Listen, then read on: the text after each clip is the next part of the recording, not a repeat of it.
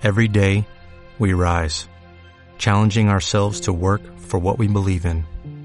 At U.S. Border Patrol, protecting our borders is more than a job, it's a calling.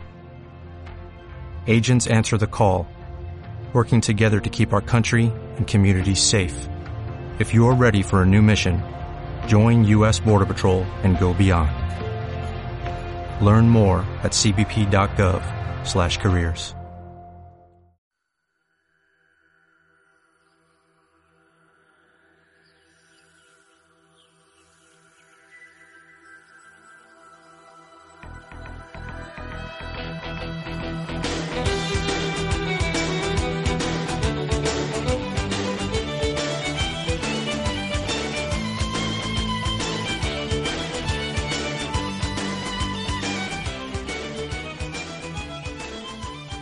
En Radio Tamaraceite, Onda Parroquial, Educando con Amor, con Pino González y Guillermo Santana.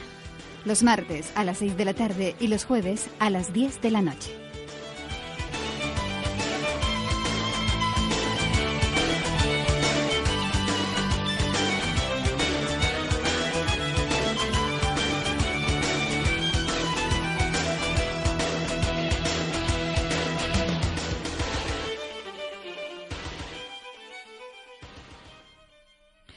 Equipo de Educando con Amor tuvo el placer de conocer al invitado de hoy en un congreso donde expuso la terapia craneosacral, craneosacral perdón, con tal claridad, rigor y pasión que nos pareció una técnica tan maravillosa y efectiva que pensamos que era totalmente necesario compartirla con todos ustedes y darla a conocer. Al cabo de los años hemos conocido multitud de niños beneficiados con la terapia craneosacral. Para explicarnos en qué consiste, en el programa de hoy tenemos el honor de tener con nosotros al doctor José Luis Pérez Batlle, director del Instituto Upledger en España, con más de 20 años de experiencia en la medicina osteopática y referente nacional en la osteopatía craneosacral. Su centro está ubicado en la mágica ciudad de Granada, en una preciosa zona de montaña con vistas a la ciudad donde no paran de entrar pacientes que son atendidos pues muy amablemente por Gracia, que es la secretaria del centro. Buenas tardes, José Luis. Hola, buenas tardes. Agradecerte que nos dediques este ratito mm, y nos cuentes pues qué, qué es la, la terapia cráneo-sacral. Para empezar, ¿podrías contarnos la historia de la terapia cráneo-sacral y dónde fue mm, creada? Sí, bueno, buenas tardes a todos los oyentes y muchas gracias por invitarme a estar con vosotros. Y bueno, primero quiero daros un saludo a, las Islas Canarias porque tengo un especial cariño, puesto que empecé a dar mis primeros cursos allí en la escuela de Juan Báez, en, en Canarias, y quiero darle un saludo desde aquí. Mira, la historia de la terapia cronosacral comienza eh, a final de 1900 de la mano del señor Andrew Taylor Steele y, de, y del señor Sutherland, que son dos médicos osteópatas en Estados Unidos, y ellos descubrieron principalmente que el, cráneo estaba articulado por un motivo. El motivo de que el cráneo estuviera articulado era porque tenía que permitir un movimiento, y ese movimiento, pues, donde, donde tiene su máximo exponente es en el momento del parto. Pero antes de ese parto ya hay un movimiento dentro del útero de ese cráneo y sobre todo de ese sistema meningio y el sistema nervioso. Y a ese movimiento le llamó, el señor Sutherland le llamó el movimiento respiratorio primario. ¿eh? Es decir, él dijo que era un movimiento parecido al que tenían los peces dentro del agua. Ese movimiento que hacen las branquias del pez para respirar dentro del agua es un movimiento parecido al que tiene el sistema nervioso cuando estamos dentro del útero, moviéndonos en el líquido amniótico. Y tras estos pasos de estos osteópatas que fueron los padres de la osteopatía, pues yo tuve la suerte de conocer al señor John Edwin Appleger, y él fue el padre realmente de la terapia cronosacral. Y él, os voy a contar cómo descubrió esto. Él estaba en una operación quirúrgica porque un paciente suyo tenía un problema del sistema nervioso central importante y no daban con qué le ocurría y un neurocirujano que había llegado nuevo al hospital en Michigan le, comentó al doctor Apleyer, ¿por qué no le hacemos un TAC y una resonancia a este señor a ver qué encontramos? Así que le hicieron aquel estudio y vieron una calcificación ¿eh? a nivel del occipital atlas. Así que en la base del cuello, por así decirlo, encontraron una calcificación sobre la dura madre retibia y decidieron raspar esa calcificación. Bueno, pues llegaron a la mesa de operación, abrieron la columna vertebral de este señor y el neurocirujano tenía que raspar suavemente esta médula espinal hasta quitar esa calcificación. ¿Y sabéis cuál fue el trabajo del doctor John Appleyer? Fue sujetar esa dura madre con unas pinzas para que se mantuviera tersa y quieta. Y lo que ocurrió es que no fue capaz de mantenerla quieta durante todo el tiempo de la operación, al punto de que el neurocirujano se quejó. Le dijo, John, ¿por qué no estás quieto? Y él dijo, es que esto se está moviendo. Así que ahí él comprobó que con el paciente anestesiado había un movimiento rítmico dentro del sistema nervioso central y dentro de las meninges, y ese es el movimiento que explicaba ese pulso, ese pulso que el señor Sutherland había denominado como movimiento respiratorio primario. Así que a partir de ahí él fue investigando, investigando y descubrió que este trabajo manual que el señor Sutherland había desarrollado, él lo podía llevar mucho más allá y lo llevó, pues como decimos, a la totalidad del cuerpo desde un tacto muy sutil. Si queréis ahora hablamos de eso.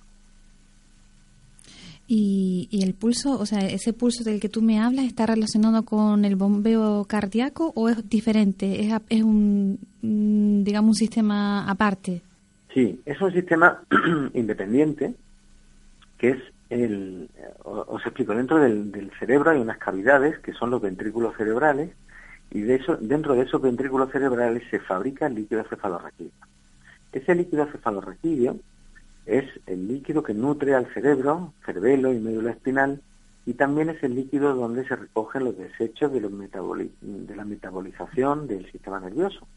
Así que ese líquido, que es el líquido cefalorraquídeo, bombeado por esos ventrículos, y esos ventrículos tienen una función como de un segundo corazón que, que bombea a un ritmo diferente, bombea a un ritmo de 6 a 12 ritmos o ciclos por minuto.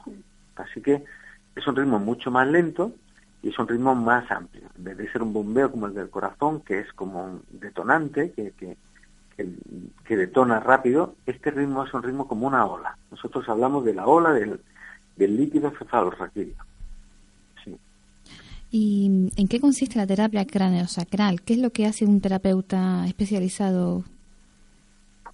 Pues lo primero que hacemos es una, una valoración de la estructura corporal de, en este caso, pues bueno, de un adulto, de un bebé, vemos si hay alguna asimetría que nos pueda llamar la atención, alguna mala posición de la cabeza o alguna asimetría de un ojo, de la boca, de la nariz, etcétera, o una anomalía en lo que sería la bóveda craneal, porque hay partos que han sido dificultosos y han dejado una forma dentro de esa bóveda craneal pues que puede estar anómala, ¿no? Que puede tener una, por así decirlo, una escoliosis craneal. Lo primero, después de esa valoración visual, nosotros hacemos una palpación. Y la palpación es muy sutil. Nosotros, el doctor Apleyer hablaba de 5 gramos. Así que ese es el tacto similar al que sería una caricia, el tacto de apoyar la mano suavemente. Y es de esa manera que podemos empezar a sentir ese ritmo cronosacral. Entonces, ya de entrada, eh, sigo ahora con, el, con la explicación, pero los oyentes que estén interesados, pueden hacer esta, esta comprobación consigo mismo o con sus familiares más cercanos en un momento de silencio, colocar la mano suavemente sobre la pierna de, de su compañero, de su hijo o sobre la cabeza y dejar que después de un tiempo aparezca ese pulso. Ese es un ritmo que sin buscarlo aparece en nuestra mano y eso nos va a hablar de la calidad. Tenemos una serie de cosas que nos habla ese ritmo, que son calidad, amplitud, simetría y frecuencia.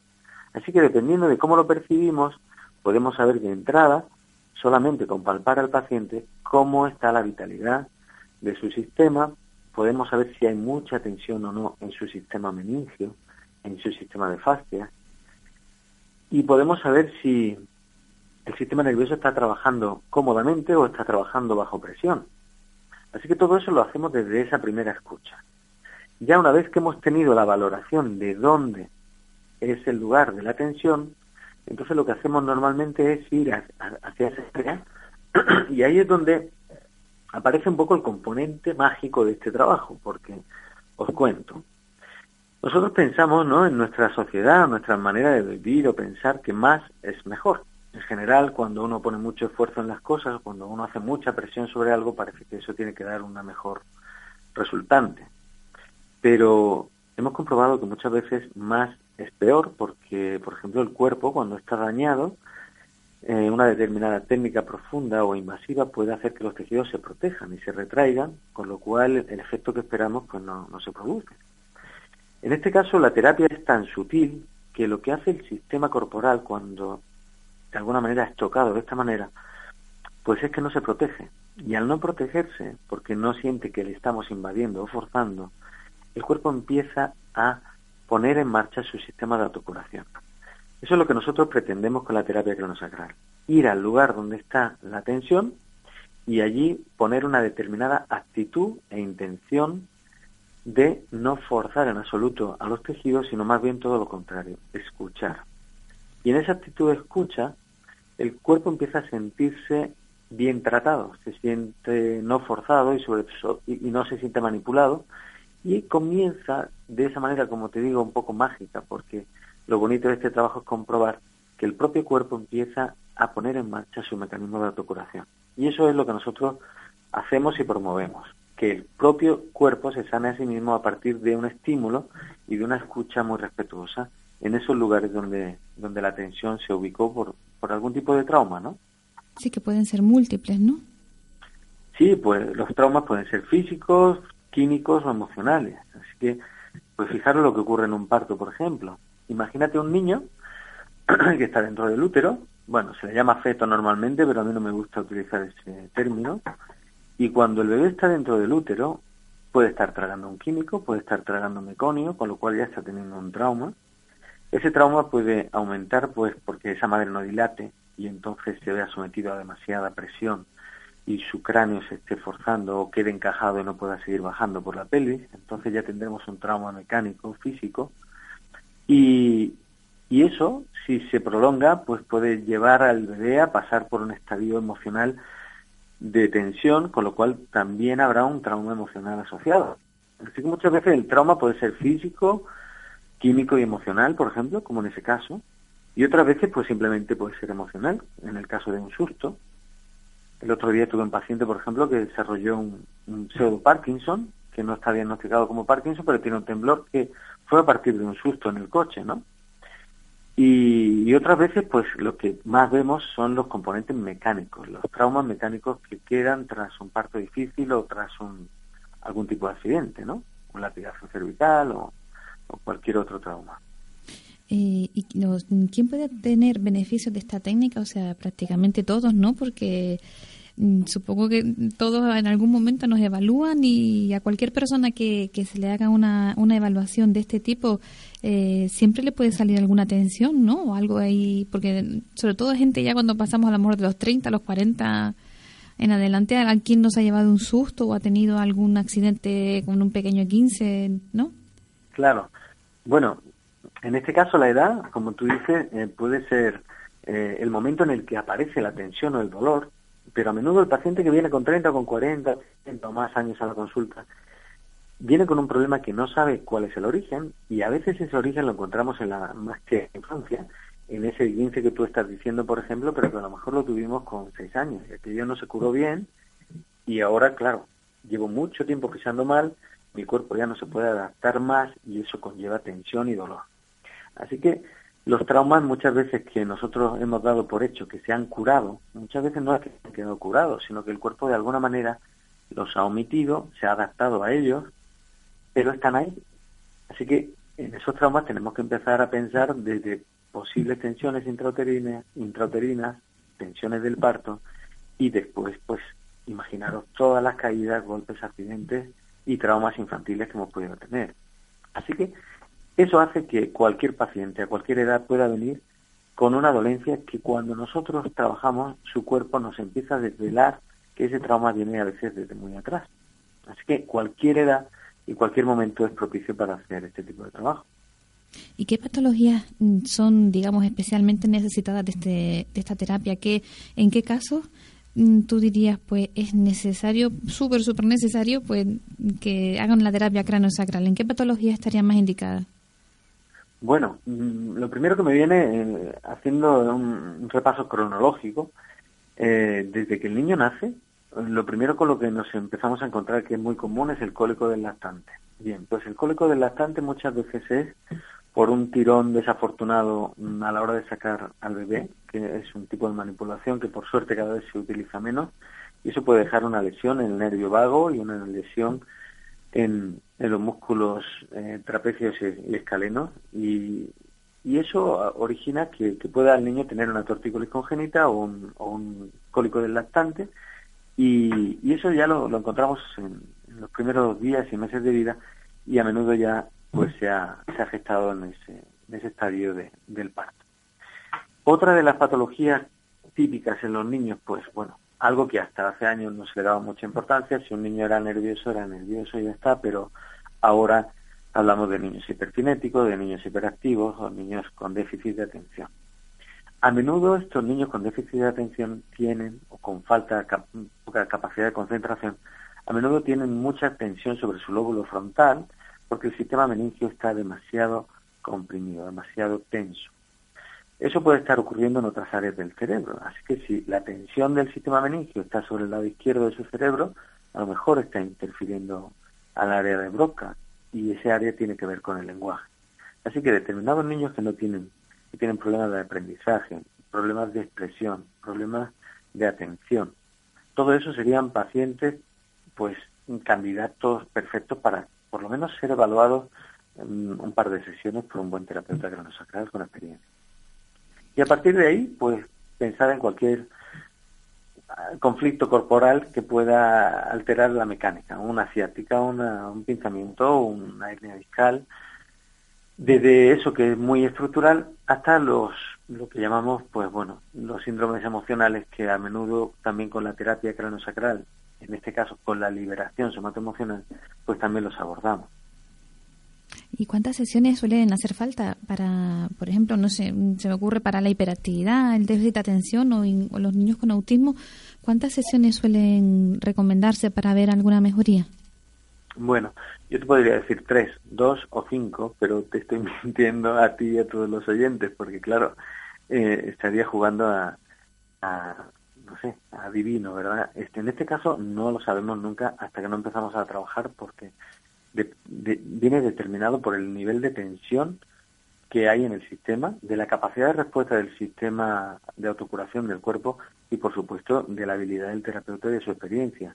Nosotros normalmente esperamos encontrar siempre cambios, si no en la primera, en la segunda o como máximo en la segunda, tercera sesión. Normalmente en esas tres primeras consultas ya tenemos que tener un cambio. No, no te puedo decir si del 40, del 60 o del 100%, pero normalmente siempre el cambio es lo suficientemente grande como para que los pacientes, o sobre todo en este caso los padres, pues se vean motivados a seguir trayendo, por ejemplo, a su hijo o venir ellos porque están viendo que hay ya una buena evolución. Normalmente es, por resumírtelo, mucho más rápido de lo que nos podríamos imaginar y yo intento no ver a un paciente más de tres o cuatro sesiones, porque si yo estoy trabajando bien, en ese tiempo yo tengo que haber conseguido algún cambio, o el cuerpo tiene que haber conseguido algún cambio. Así que, pero no podemos poner un número porque os estaría engañando. Hay a veces problemas que tienen un trasfondo muy antiguo o un trasfondo emocional importante y en este caso necesitan a veces mucho más trabajo. ¿Y las mejoras más habituales que ves, por ejemplo, en los niños con hiperactividad, que, que están tan de moda este, este, trastorno, ¿qué, ¿qué mejoras suelen ver los padres que te, luego te cuentan? Bueno, lo primero que notan es que el niño está más tranquilo, que duerme mejor.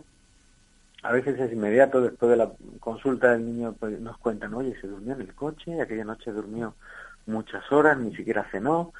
Y, y ese es el primer cambio, que el niño que, que tiene hiperactividad, a él le gustaría descansar, pero no puede, porque cuando ellos paran, sienten que su sistema nervioso se vuelve loco y el movimiento del líquido cefalorraquídeo, que está de alguna manera interferido en, ese, en esos casos porque el sistema meningio está muy tenso, ellos lo promueven moviéndose. Así que un niño, cuando tiene hiperactividad, a menudo lo que está haciendo es movilizar el líquido cefalorraquídeo para que su sistema nervioso esté funcionando de una manera óptima. Así que de alguna manera eso sería como así, como decir, pues un mal menor, ¿no? Eh, eh, lo malo sería tener hiperactividad y no poder moverte. Entonces esos niños entrarían en un colapso y en un caos.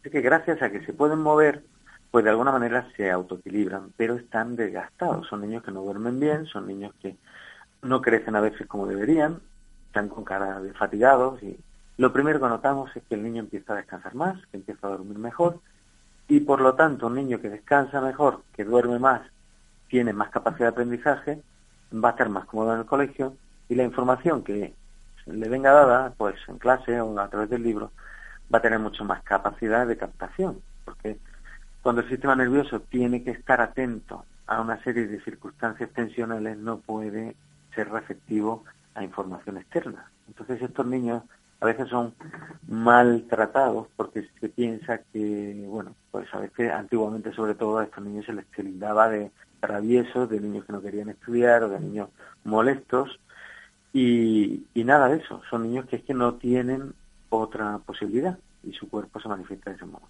Así que así es como se empezaría a notar la mejoría. Y volviendo al, al tema del parto, eh, me gustaría que, nos explicaras cómo debería ser el parto ideal, porque hay, hay muchísimas tendencias que están intentando cambiar, digamos, que tener un parto más fisiológico. ¿Cuál sería el parto ideal? ¿Cómo sería? Bueno, mira, tú acabas de utilizar una palabra, más fisiológico.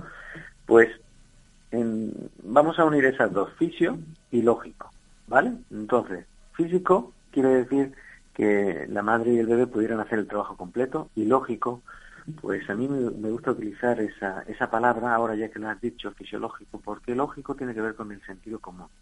El sentido común tiene que ver con mirar a nuestros ancestros y entender que hemos hecho un paso hasta llegar al 2013 de la era cristiana de miles y miles y miles de años sobre la faz de la Tierra, habiendo nacido de una manera natural. Hoy en día ya es raro que una mujer se plantee tener un hijo sin ponerse epidural, o sin dolor o e incluso hay países como Brasil, por ejemplo, o Panamá, donde yo precisamente el martes voy a estar todo el mes trabajando allí, donde las cesáreas son la mayoría de los partos.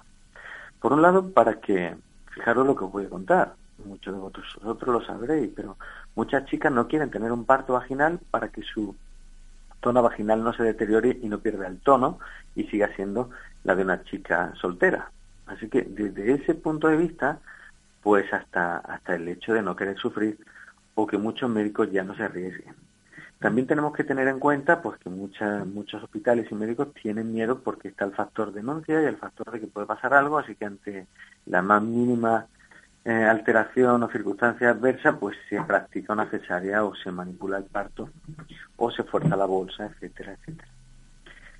Todo esto está ocurriendo porque vivimos en un mundo donde todo tiene que estar clasificado, donde todo tiene unos números y las cosas tienen que ser de algún modo cuadriculadas. Pero no es así.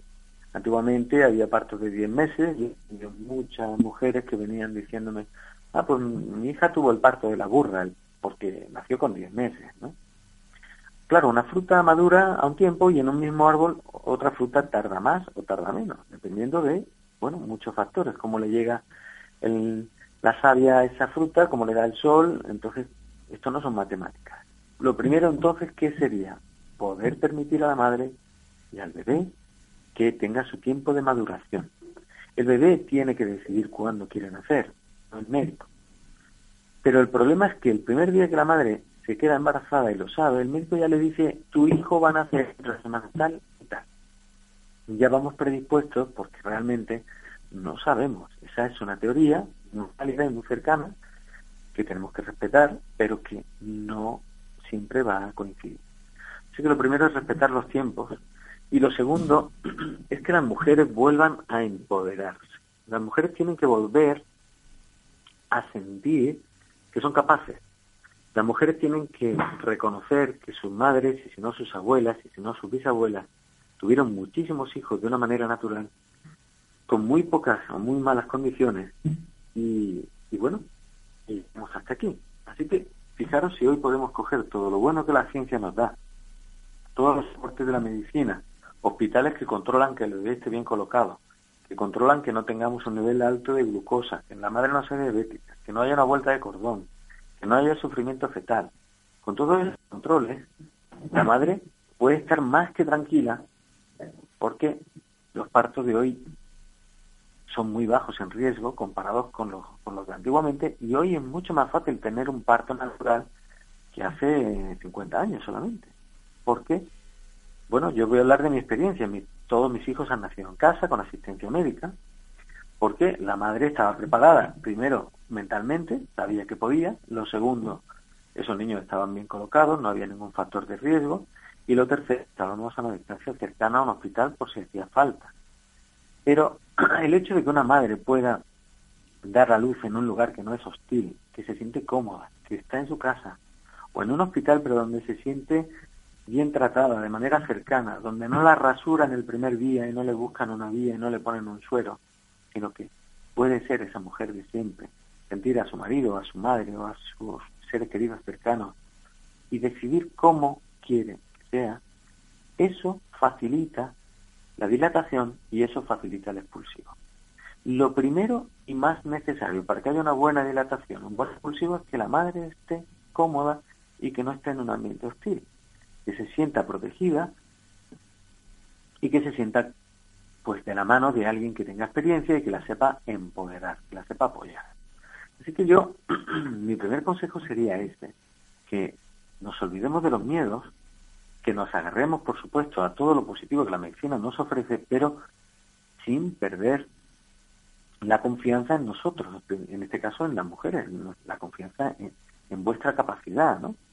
Y que realmente, pues que de algún, partimos de la base de que todas sois capaces, el bebé va a tener muchas más ventajas si nace de una manera natural que de una manera forzada. Y creo, que, creo, perdona José Luis, creo que en alguna, alguna vez has comentado una frase que me gusta mucho tuya de que la mejor matrona es la gravedad. Claro, claro. Eh, la postura es fundamental. Eh, gracias por comentar esto porque porque es muy importante que no se que no se pase, ¿no? Imaginaros, pues bueno, todas las oyentes que estáis escuchando ahora mismo, Imaginaros que este pudiera ser un momento en el que os pusierais de parto y estáis solas en casa y no, no podéis buscar ayuda. ¿Quién de vosotras se tumbaría en la cama a empujar? Yo creo que ninguna, porque todos los días cuando necesitamos empujar, cuando tenemos que hacer nuestras necesidades, nos sentamos, no nos tumbamos. Y sabemos que cuando necesitamos que, que algo baje en esa dirección, y en este caso estamos hablando de un bebé, a ninguna mujer se le ocurriría. Buscaría posición de, eh, posición de rodillas, se pondría en cuclillas, se pondría en cualquier posición, menos casi la última sería tumbarse boca arriba, porque la gravedad va tirando del bebé contra la columna y contra el sacro de la madre y se desperdicia toda esa fuerza que es la que tú que hemos nombrado alguna vez la matrona natural, ¿no? que es esa gravedad que está tirando en dirección hacia el suelo constantemente. Entonces tenemos que facilitar ese, esa dirección. Y bueno, eso es lo que haría una mujer de, manera intuitiva y, y fisiológica. ¿eh? Si se encontrara pues sin demasiado apoyo en un entorno natural, buscaría una posición de ese tipo. Lo que pasa es que esa no es una posición que fuera cómoda para la medicina convencional, ni para poder poner bien los focos y para que el médico pasara determinadas horas a la matrona eh, son posiciones muy cansadas para, para el que para los tetra, para el observador. Y bueno hay que reconocer que todas las posiciones de camilla pues son muy cómodas para el ambiente médico pero no para la madre ni para el bebé José Luis, ya nos quedan un par de minutitos, una pena que no podamos seguir mm, hablando. Eh, resumiendo muy brevemente, ¿qué consejo darías a las señoras que estén embarazadas ahora mismo, que nos estén oyendo para que se cuiden durante el embarazo? ¿Qué, qué nombrarías tú como lo más importante que se te ocurra ahora? Lo más importante es que se pusieran las manos en la barriga, hablaran con ese niño y le dijeran, nosotros podemos.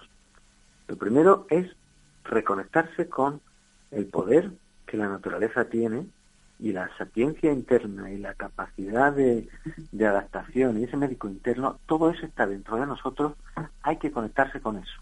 Así que lo primero que les diría es que se conectaran con esa confianza y que se rodearan de personas que de alguna manera le puedan aportar cosas positivas menos miedos.